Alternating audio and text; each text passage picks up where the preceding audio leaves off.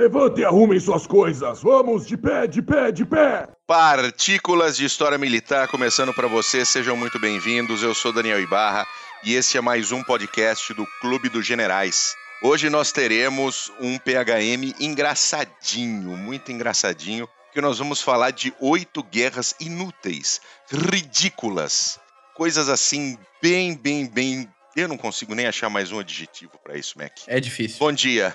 É difícil. Bom dia, meu amigo. Bom dia, Bull. Saudações cavalarianas para você que tá mais uma semana com a gente e seja muito bem-vindo. E prepare-se, porque a gente sabe que, no fundo, no fundo, toda guerra é ridícula, mas algumas pelo menos têm um bom argumento para início. Essas que a gente vai comentar hoje não tem.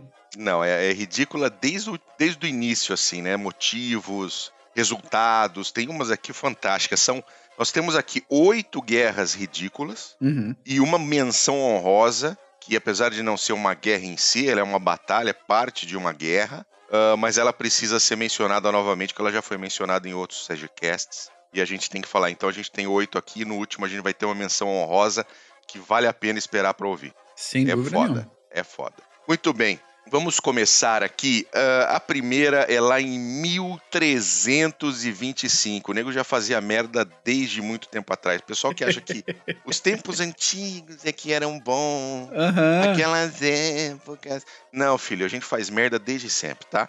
É a Guerra do Balde de Carvalho. É isso aí. Agora fala pra mim, você botou esse de carvalho só pra dar uma melhorada no balde, né? Porque é só um balde de madeira. É um balde de madeira comum como tantos outros. Só que era madeira, era carvalho. É, é. Então era a guerra do balde de carvalho. Supõe-se, pelo menos a, a mídia local deixou, deixou escrita desse jeito aí. 1325, Módena e Bolonha, duas cidadezinhas-estado, Isso. ali no que seria a nossa querida Itália. Que muito depois veio se tornar a nossa querida Itália, né? Sim, sim. E daí alguns soldadinhos folgados de Módena se infiltraram em Bolonha e roubaram um tal de um balde de carvalho que era usado ali para tirar a água de um poço no centro da cidade. Então, pelo menos era um balde que ficava num poço importante. Ok. Sim. Só que o balde era aquele negócio, era público, gratuito, de qualidade, aquele papo todo. Propriedade das autoridades de Bolonha e tal. Sim. E as autoridades de Bolonha informaram o roubo, quiseram tirar uma satisfação, logo na, na manhã seguinte, que deram falta do balde. Lógico, lógico, as pessoas ficaram sem água, pô. É, desconfiaram do negócio e falaram com, com o pessoal de Modena. Aí, como previsto, as autoridades de Modena deram um belo um, um foda-se, né? Ignoraram o protesto e ficaram com o balde pra eles. Aí Bolonha ficou putaça, mandou uma tropa de 32 mil homens pra Modena. Modena que tinha aí 7 mil habitantes na época. É aquele baixinho invocado, né? Forgado. É, é, Pincher. Pincher, isso. 50% raiva, 50% tremedeira. E esses 7 mil foram suficientes para barrar o ataque dos 32 mil de Bolonha e mandar os bolonheses de volta para casa. Mais do que dar um, um sossega, as tropas de Modena destruíram diversos castelos que tinham no caminho e uma comporta num rio. Eles vieram quebrando tudo até chegar em Bolonha. Não, Bolonha mandou, veio destruindo até chegar em Módena. Ou eles já estavam voltando agora? Já estavam voltando. Ah, Módena tava voltando pra Bolonha agora. Isso, isso. Tava empurrando Bolonha de volta pro, pro, pro canto deles. Que que é Bolonha, hein, cara? Só serviu pra fazer o molho bolonhês mesmo? E, e há dúvidas ainda. a gente volta no Ana Maria Flack pra falar disso aí. Tá. Pra terminar a folga, as tropas de Módena fizeram uma cerimônia perto das muralhas de Bolonha para insultar solenemente os moradores, xingar a mãe, aquele negócio todo, Sim, sim. e ainda roubar outro balde que tinha num, num poço ali perto. Esse rolo do balde, cara, essa pequena guerra do balde, matou cerca de duas mil pessoas e os baldes jamais foram devolvidos. Se bobear, estão até hoje em algum, em algum museu em Módena. Não duvido. né? Os baldes da guerra do balde de Carvalho. Muito bom, 1651. Essa é uma guerra longa. É, é, uma das maiores. Ela durou 335 anos. Então, não é qualquer guerrinha. Não é, é, pelo menos em tempo de duração. Pelo menos em tempo de duração, não é qualquer guerrinha. Mas é uma guerra daquele esquema. O pessoal esqueceu que a guerra existia e a guerra foi. Né? A guerra começou no ano de 1651 entre a Holanda e as Ilhas Scilly, que são território do Reino Unido. E se você nunca ouviu falar das Ilhas Scilly, esse é um dos motivos pela guerra ter sido esquecida também. é, de extre... umas ilhazinhas de extrema importância. O, a origem desse negócio está na Guerra Civil Inglesa, quando a Royal Navy se manteve leal à coroa e fez um retraimento para as famosas Ilhas Scilly. A Holanda apoiava o lado dos parlamentaristas na Guerra Civil Inglesa e acabou perdendo alguns navios mercantes no processo. Quando eles passavam ali perto das Ilhas Scilly, a Royal Navy botava pro fundo. Abria fogo. Abria fogo. E ficou por isso. Passava fogo. Ficou por isso. Tanto a Guerra Civil Inglesa se resolveu sozinha lá, mas. Eu não sei o que, que os holandeses estavam fazendo ali, né? Só pra encher o saco. É, basicamente. Ah, lembrando de uma coisa, né? Hum. Com isso, os holandeses declararam guerra às Ilhas Scilly, né? Isso, isso. Né? Nesse, nesse processo de, de ir lá tomar, tomar pau da, da Royal Navy, eles declararam guerra às Ilhas Scilly. Sim, porque eram forças é, diferentes. O governo Sim. oficial da Inglaterra era parlamentarista naquele momento. E os realistas ali da Scilly, exatamente. Lá em 1985, um historiador e membro do conselho das famosas Ilhas Scilly, sujeito chamado Roy Duncan, escreveu uma carta para a embaixada holandesa em Londres. A ideia dele era acabar com o mito, olha só, de que a Holanda e as Ilhas Scilly ainda estavam em guerra, depois de tanto tempo. O embaixador holandês confirmou a informação e viajou para as Ilhas Scilly, porque no fim das contas é necessário assinar um tratado de paz oficial, bonitinho ali. Sem dúvida. Né? Burocracia, fazer o quê? A paz foi oficialmente declarada no dia 17 de abril de 1986, depois aí de mais de 330 anos de guerra, e uma guerra não agressiva, né? Sim, sim. E o embaixador ainda fez piadinho sem vergonha, dizendo Olha que... só. É, segundo e, ele, deve é. ter sido terrível para a população das ilhas pensar que a Holanda poderia atacar a qualquer momento. Deixa eu te falar uma coisa agora. Falando um pouquinho assim de, de, do embaixador holandês, qual que é o nome dele, Mac? Vamos ver aqui. Olha só, querendo ferrar o um amiguinho. Vamos tentar. John Kier Hein Ruidekopper. Eu acho que tá muito bom, viu? Espero Eu que acho sim. que ficou muito bom. Espero que sim. Tem coisas que a gente anota na pauta, daí a gente olha na hora de gravar fala, hum.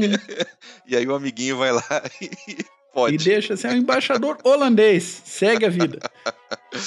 Muito bom. Acontece. 335 anos de guerra, uns naviozinhos afundados, ninguém deu, deu as caras, ninguém falou nada e o nego tava lá em guerra e nem sabia. Isso, e a Holanda que perdeu o navio ainda fez gracinha, dizendo que podia ter atacado Ilhas City. É verdade. Podia tentar, por que, que não tentou? É um fanfarrão esse Rui de Copper, né? Na mão não vem o sem vergonha. É, né? fila de uma puta. Aqui, ó, 1739, a Guerra da Orelha, hein? Olha só, a Guerra da Orelha de Jenkins. Essa é outra aqui, que é impressionante. Né? Eu acho fantástico isso. É, foi uma guerrinha aí entre o Reino Unido e a Espanha, entre 1739 e 1742, que funcionou quase ali como uma introdução para a Guerra de Sucessão da Áustria, esta guerra que envolveu quase toda a Europa no processo. Esses atritos da Guerra da Orelha começaram depois de uma série de ataques da Marinha da Espanha contra navios ingleses, principalmente navios mercantes ingleses, e acabou esse processo atiçando a opinião pública. Nesse meio do caminho, um capitão de navio mercante chamado Robert Jenkins levou a orelha dele próprio, que foi decepada, para o parlamento inglês, foi apresentar oficialmente a orelha dele lá como evidência física da violência dos espanhóis contra os marinheiros ingleses. Que beleza, hein? É, você tomou uma espadada na orelha, uma facada, sei lá, perdeu a orelha, achou a orelha. Achou a orelha? Que guardou na caixinha e foi levar pro parlamento. Falou: ó, eu quero providências, porque não tá dando para perder a orelha toda hora por aí. ah, você falou de orelha, você me lembrou do grande, enorme, gigantesco Nick Lauda. Ah, sim. Que né, faleceu agora nesse, no início dessa semana. Ele contava uma história, né? Não sei se todo mundo sabe que ele sofreu um acidente, ficou queimado no, no Grande Prêmio de Nürburgring em 76 uhum. e ficou com a orelha bem, né? Praticamente perdeu a orelha ali. E ele tinha um grande amigo, eu não vou me lembrar o nome agora de cabeça, que muitos e muitos anos depois falou para ele procurar a orelha lá na curva que ele tinha que ele tinha se acidentado, né? E sempre faziam brincadeiras. Ele foi lá fazer a brincadeira e encontrou uma orelha de porco no chão. Pegou a orelha e levou de volta. Grande Nick Lauda, cara. Puta que pariu. Falando, falando de orelha de porco, falando de orelha de porco, 1859, a Guerra do Porco. Guerra do Porco, A cara. Guerra do Porco. Esse é o tipo de coisa que eu, que eu achei, fiquei olhando, assim, falei, hum, ano de 1859, meião do século XIX, aquele esquema que a gente fala aqui, vira e mexe nos nossos episódios, o mundo inteiro em convulsões belicosas, o Yes. Japão aí reabrindo os portos, o caldo da Revolução Meiji começando a esquentar, guerras civis na América do Sul, reunificações na Europa, Guerra da Crimeia, aquela coisa agradável de sempre do século XIX.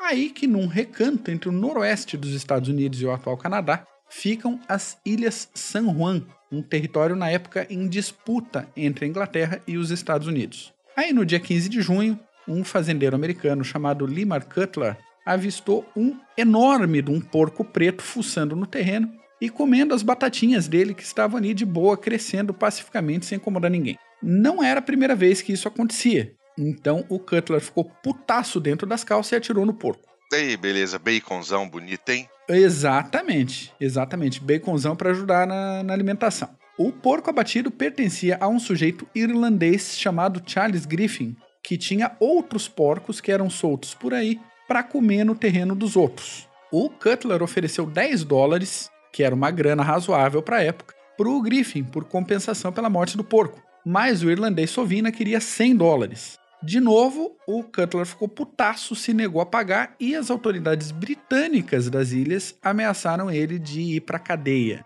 Como resposta, o Cutler apelou para as autoridades coloniais americanas das ilhas para ter proteção militar. Como era um território em disputa, tinha autoridades Distintas, né? da- tanto da Inglaterra quanto dos Estados Unidos por ali. Sim. Aí que tropas americanas chegaram na ilha de fato e encontraram forças britânicas. Os comandantes ordenaram ali para as tropas que somente se defendessem, mas que não era nenhum dos lados para ser o primeiro a atirar. Ok, não podia atirar, mas xingar o amiguinho pode. Então a temporada Pode. de insultos foi aberta oficialmente na- nas Ilhas San Juan. A Guerra do Xingo. A Guerra do Xingo, é isso aí, outro bom título para essa da- guerra. a Guerra da Ofensa. Quando as notícias chegaram em Washington e em Londres, todo mundo correu para remediar a situação antes que algum bebum desgraçado realmente incendiasse uma guerra, porque bebum armado já viu, né? É, dá merda. Dá, dá, certeza. Aí foi decidido que tropas permanecessem nas ilhas até o final da disputa diplomática, que acabou acontecendo somente em 1872. Desta guerra, pelo menos chamada guerra, só houve uma baixa, que foi o maldito do porco preto que estava comendo batata dos outros lá. Muito bom. Bom, espero que o porco tenha sido saboroso Espero que sim. para a família de Lyman Cutler. 1896, a Guerra Expressa, a Guerra Rapidinha, a Guerra Ejaculação Precoce. Quase isso. Quase, Quase isso. E mais uma guerra com participação inglesa no século XIX, mais uma vitória inglesa para os anais da história. Você sabe, né, cara? Nós é foda. É, é, Não, vocês mas- sabem ganhar uma guerrinha. Nós gosta de fazer uma merda.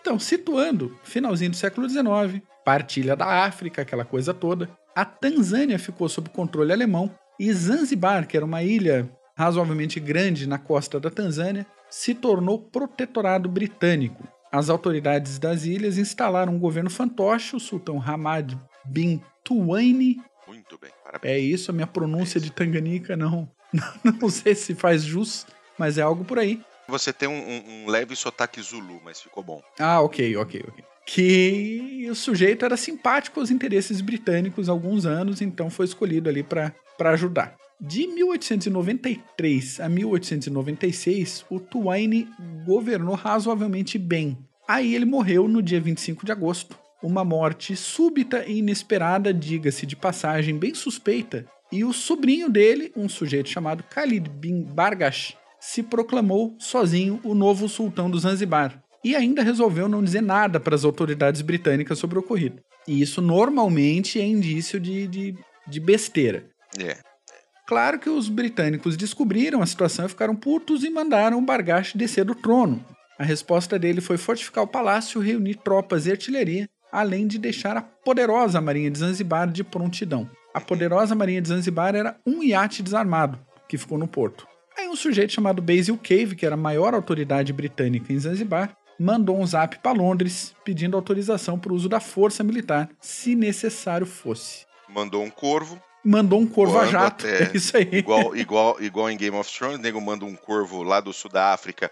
Em duas horas ele chegou na Europa. É uma coisa Isso, impressionante. Exatamente. E enquanto ele aguardava a resposta, mandou arrumar o HMS Rush e o HMS Philomel no porto, além de pedir suporte para o HMS Sparrow, que estava ali pela região, e desdobrou tropas no chão para proteger a embaixada. Além disso, mandou um ultimato de rendição para o palácio, que foi solenemente ignorado. No dia seguinte, o HMS St. George e o HMS Raccoon também chegaram como reforço no porto, e chegou a resposta de Londres autorizando o uso da força. Mais um ultimato foi enviado por Bargash, que já estava com o Zanzibar na mão, diga-se de passagem, comunicando que ele podia se render até às 9 da manhã do dia 27. Às 8 da manhã, o Bargash disse que não tinha acordo, que não ia sair do palácio, né? Mandou um mofas com a pomba na balaia, vou ficar aqui onde eu tô. Sim.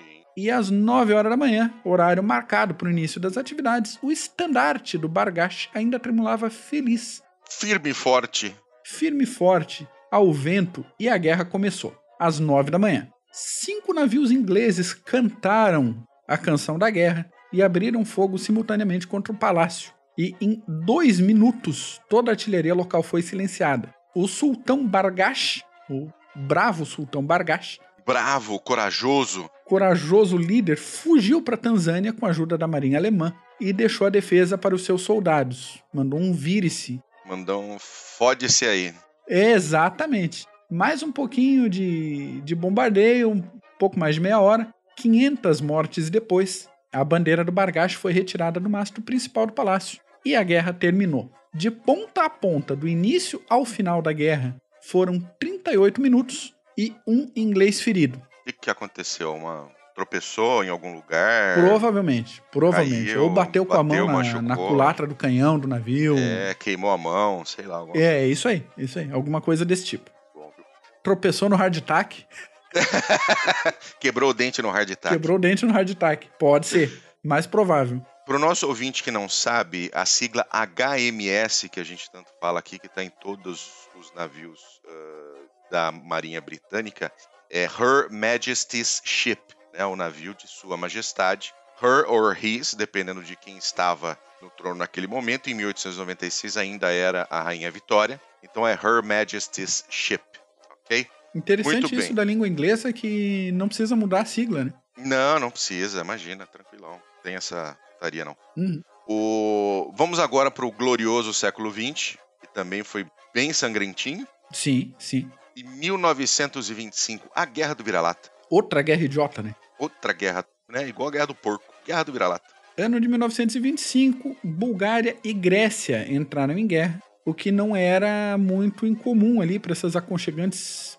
recantos, para esses esse leste europeu que viu Guerra dos Balcãs versão 1 e 2, que viu tanta coisa aí no início do século 20. E o povo devia estar cansado disso, mas não estava. Em 1925, estavam se, se atritando de novo. A primeira versão para o início dessa guerra aponta para um soldado búlgaro que teria corrido atrás do cachorro dele, que se soltou da coleira e acabou atravessando a fronteira com a Grécia. Quando o búlgaro de duas patas também passou a fronteira, um sentinela grego sentou o dedo nele, tá ok?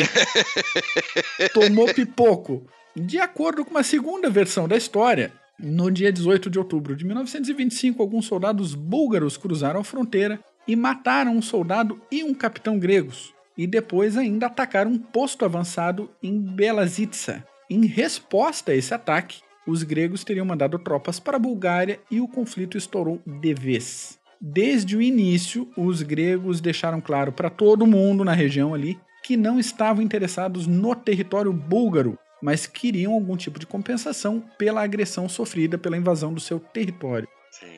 Pelo outro lado, militares e voluntários búlgaros foram chamados na região para elaborar uma resistência efetiva contra os militares gregos que, no fim das contas, estavam em território búlgaro. A coisa escalou de um jeito tal que a Bulgária chegou a apelar para a Liga das Nações para resolver esse, esse, esse, perrengue, e a Liga das Nações mandou encerrar a, as agressões e que os militares gregos voltassem para casa. Além disso, definiu que a Grécia devia indenizar a Bulgária pela invasão do território. Que pariu, hein? Como não estava bem explicado quem é que tomou a iniciativa, tanto a Bulgária quanto a Grécia aceitaram de boa a decisão e a disputa foi finalizada sem maiores atritos. Que coisa, hein?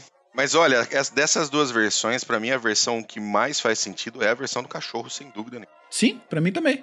Para mim também.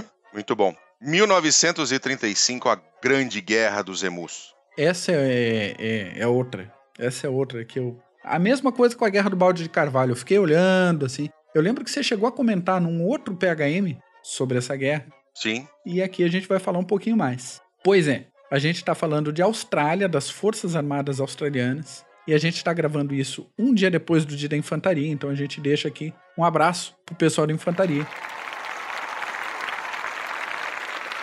As Forças Armadas da Austrália resolveram montar uma operação de guerra para combater a população de emus entre novembro e dezembro de 1932. Emus é um negócio muito parecido com a nossa Ema, né? Prima, prima rica da nossa Ema. Então, essa demanda, cara, surgiu depois de diversos pedidos de fazendeiros da Austrália que sofriam com uma quantidade imensa de emus que estavam ferrando com as plantações de trigo. Nessa época do ano ainda teve um agravante, todo mundo já estava sofrendo com essas aves malignas e houve uma migração maior de emus para a região já afetada. Entendi. Foi uma invasão de cerca de 20 mil emus a mais no território em disputa. Aí que diversos dos militares australianos da região eram veteranos da Primeira Guerra Mundial e conheciam muito bem a eficiência das metralhadoras em combate. O ministro concordou prontamente com a operação, desde que as armas fossem usadas somente por militares e não por fazendeiros, e que os agricultores teriam que fornecer alimento, alojamento e pagar pela munição da tropa. Lembre que a gente está combatendo aves nesse caso. Sim, sim. Os soldados fortemente armados com duas metralhadoras e cerca de 10 mil cartuchos foram desdobrados na região para oferecer combate às aves. Mas as danadas das emus eram resistentes, rápidas e se recuperavam relativamente fácil mesmo depois de alguns danos físicos. Então, além de ter um, um inimigo resistente, elas eram persistentes. Elas tomavam tiro, não, não morriam, elas levantavam, mesmo sangrando, e continuavam oferecendo resistência aos militares australianos. Que coisa, hein? Apesar do massacre, as emus se reorganizaram, se reproduziram e em 1934, em 1943 e em 1948, os fazendeiros clamaram por mais operações de combate Porém, o governo australiano, reconhecendo humildemente a sua derrota, negou o suporte. É vitória do Emu, cara. Vitória do Emu contra emus. os militares australianos armados de metralhadoras. Cara, eu, eu vou dizer para você, essas emus, elas deram mais trabalho do que os turcos lá em Galípoli. Muito bom. É um negócio... É, é, atravessa os limites do ridículo, essa guerra contra as emus. E tá aí, 1935 a Europa fervendo já com, com, perspectivas de um novo conflito de grande escala e os australianos dando tiro em, em avestruz lá, pelo amor de Deus. Né? Muito bom. 1969, essa é a última. Depois a gente tem aquilo que a gente falou, a gente tem uma menção honrosa aqui que é foda. Uhum. 1969, a Guerra do Futebol. Guerra do Futebol, também chamado de Guerra das Senhoras, foi um conflito entre. Só, só um minutinho. Opa. Não é, não é Guerra das Senhoras, é Guerra das 100 Horas tá? O, o, né, 100 horas, não é 100 horas, não, são, não foram 100 horas que foram lá uh, uh, combater, viu, gente? Poderia, o resultado não teria sido muito diferente. guerra das. É que você falou tão rápido, cara, pareceu a Guerra das Senhoras. Foi um monte de velhinha de touca na cabeça. a imaginação nossa não tem limite mesmo, mas tá certo. É dicção é um fator importante. É, é, a Guerra das 100 Horas, ou seja, 99 horas mais um. Mais um, perfeitamente. Então, essa guerra foi um conflito entre Honduras e El Salvador que durou ali do dia 14 ao dia 18 de julho de 1969. De acordo com a mídia local, o estopim da guerra, né, o motivo dos primeiros atritos que escalou para um negócio maior, foi uma derrota da seleção de Honduras contra a seleção de El Salvador na fase de classificação para a Copa de 1970. Ridículo, né? Pois é.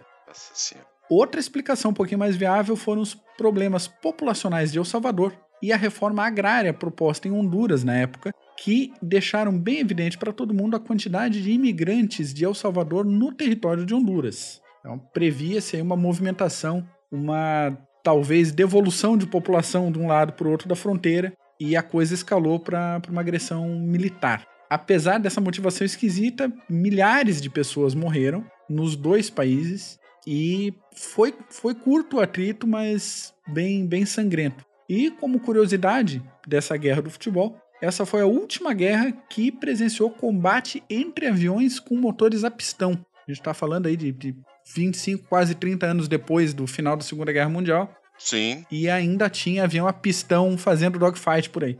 Acho que era um P-59 ou P-47, não era? Acho que a gente comentou isso no podcast sobre o P-51. Creio acho que que era seja um um P-51. P-51 reformado ali, passado pelo martelinho de ouro. Isso, exatamente. Agora falando da nossa menção honrosa, a nossa menção honrosa é uma operação da Segunda Guerra Mundial no Pacífico, que tem nome de queijo, Operação Cottage. Hum? É bom, hein? A Operação Cottage fez parte ali da campanha das Aleutas, lá no norte do Pacífico, onde as tropas americanas, sétima divisão de infantaria, eh, o pessoal do US Army invadiu a ilha de Kiska.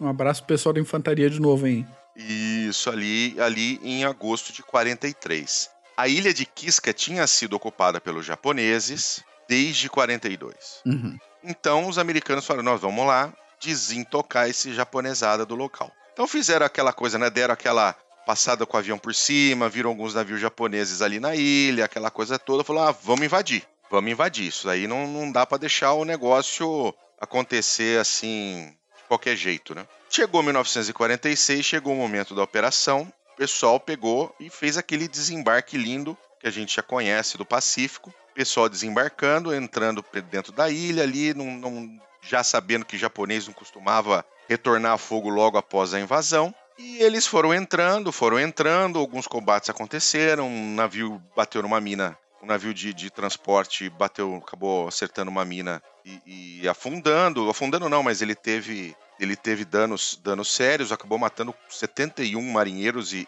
e ferindo 47 Caramba. né, eram forças americanas e canadenses que fizeram, cada um de um lado da ilha. Então imagina a ilha que é uma tripinha assim, ó, canadenses e americanos cada um invadindo de um lado. Só que aí os canadenses e os americanos meio que se perderam ali no, no meio da ilha. E quando cada um deles percebeu que tinha contato com o inimigo, na verdade o contato é que era a tropa amiguinha. E deixaram a bússola com o tenente? Deixaram a bússola com o tenente, provavelmente cavalariano, É possível. possível. Nesse caso, ele é infante, olha lá. Olha lá. É. Olha, olha a ordem de batalha lá. Quase embarquei na tua. Olha lá.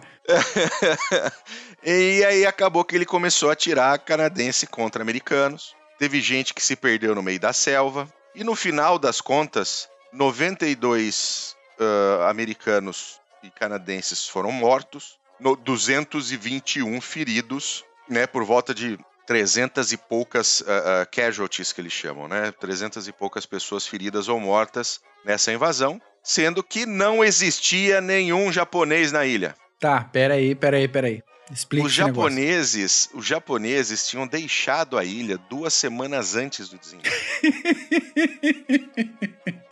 Então foi, foi um- um- uma merda de trabalho da inteligência do exército que botou duas tropas, fez, gastou todo esse dinheiro do cacete pra invadir uma ilhazinha que do tamanho de um, de um pelo de cu, Basicamente. que acabaram se matando uns com os outros. Nego se perdeu na mata, nunca mais foi visto. Teve os caras do, do os caras do Abner Reed que, que acertaram a mina e 71 morreu só ali. Tá louco. É, 71 morreu só ali, mas 21 lá. Ou seja, nego se perde, toma tiro de canadense, outro tomou tiro de americano e não tinha japonês, né? Tá, deixa eu só repassar aqui a, a estrutura, Repasse, repasse a estrutura. porque não é que eu queira pegar no pé dos nossos colegas de infantaria, mas vamos lá. Sétima Divisão de Infantaria, é, quarto Regimento de Infantaria, 87º Regimento de Infantaria de Montanha, uma Força de Serviço Especial, primeira Força de Serviço Especial, e isso do lado americano. Do lado canadense, sexta Divisão de Infantaria e 13ª Brigada de Infantaria. Exatamente. Tá. Deixa, eu- deixa, eu- deixa eu fazer uma, uma, uma coisa aqui assim. ó. Deixa, eu- deixa eu dar uma voltada. Só pra falar o que aconteceu. Os japoneses, quando invadiram a ilha de Kiska, levaram uma força de mais ou menos 500 infantes, 500 uh, fuzileiros, tá? Na ilha tinha uma estação de meteorologia americana, Uhum. onde tinham mais ou menos 10 oficiais da, da, da Marinha Americana E um cachorro. e um cachorro. Então eles entraram lá, mataram dois desses oficiais, capturaram outros e viraram eh, eh, prisioneiros de guerra. Depois, duas mil, dois mil infantes japoneses, duas mil tropas japonesas, chegaram na ilha e ficaram por lá, Uhum. tá? Tinham ali armas antiaéreas, engenheiros, né? Tava ali aquela coisa toda. E só que teve uma hora que o negócio tava, precisava de tropas em outro lugar muito mais importante do que uma ilha do tamanho de um pelinho de cu com uma estação meteorológica. E eles simplesmente se mandaram-se a si mesmos. Sim. Então, quando, quando o B-24 estava sobrevoando as ilhas e viu os navios japoneses, ele estava indo embora. Só que o cara nem ligou para isso. Ele viu, ó, tem japonês lá, tem navio japonês. Pode mandar vir em operação. É, A ordem dele foi: vai lá ver se tem japonês. Não vai ver o que, que o japonês tá fazendo. Ele retornou. Exatamente. Tem japonês. Tem- Ok. tem japonês, você vai lá porque o negócio vai ficar feio. Para você ter uma ideia, quando tinham duas mil tropas japonesas na ilha, os americanos enviaram para poder fazer frente a esses dois mil japoneses 70 mil homens. Então chegaram na ilha 70, é, é, né, estavam prontos para invadir a ilha 70 mil homens para essa ilhazinha. Onde é que ia enfiar 70 mil homens em Kiska? Eu não sei, eu não sei. Mas eles conseguiram invadir, perder 92, ferir 221 deles mesmo, fora quem ficou missing in action. E não tinha japonês lá. É excelente.